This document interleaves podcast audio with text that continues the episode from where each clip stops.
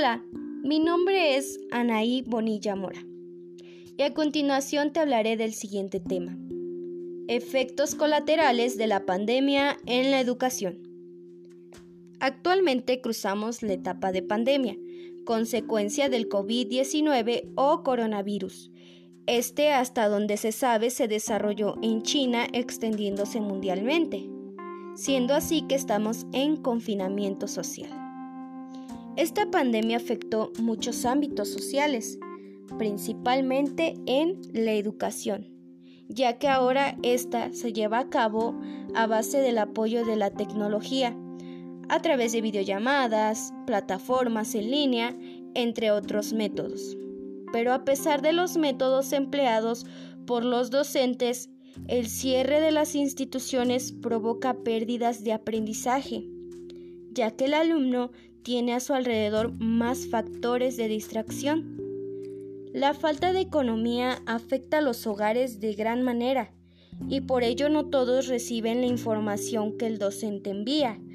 Por ejemplo, no todos contamos con Internet en casa y por ello muchos alumnos desisten de estudiar, considerando esto como un factor clave de la desigualdad social en la educación. La pandemia también nos trae efectos mentales, no solo económicos, sino que también influye mucho en la mente, como el estrés y la ansiedad, provocando graves efectos negativos en la salud mental. El Tecnológico de Monterrey realizó una investigación sobre las consecuencias del cierre de escuelas a causa del COVID-19 mencionando que no solo es una labor de docentes y alumnos, sino de padres, para que esto no se atrase en la forma de aprender, donde algunos padres también sufren a causa de que no están familiarizados con el tema. Desgraciadamente, nuestro país ha malgastado diversos recursos tolerando la corrupción pero nunca había planeado estrategias para enfrentar la contingencia acerca de un virus o de otra de otro tipo de contingencia, ¿no?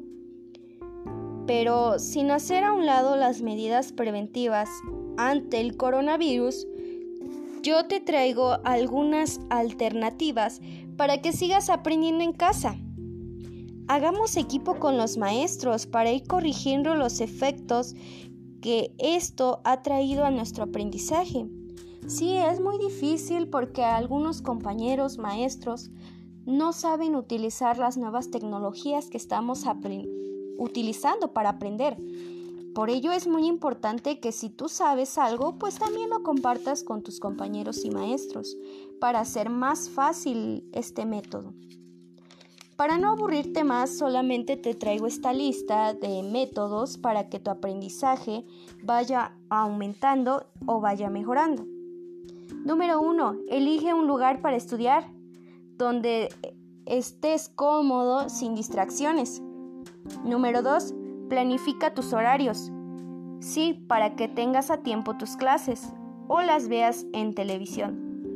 Número 3. Participa. Si te están pidiendo que participes, por favor hazlo para que no te quedes atrás.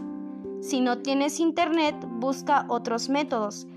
Ahora está el método de aprende en casa a través de televisión.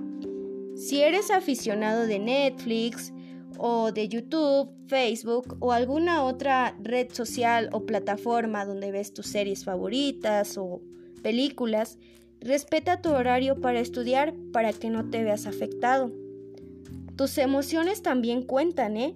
Así que pasa ratos con tu familia, si estás aburrido o te sientes triste o ansioso, llama a algún, algún amigo o algún familiar con el que te sientas en confianza para aliviar tu estrés.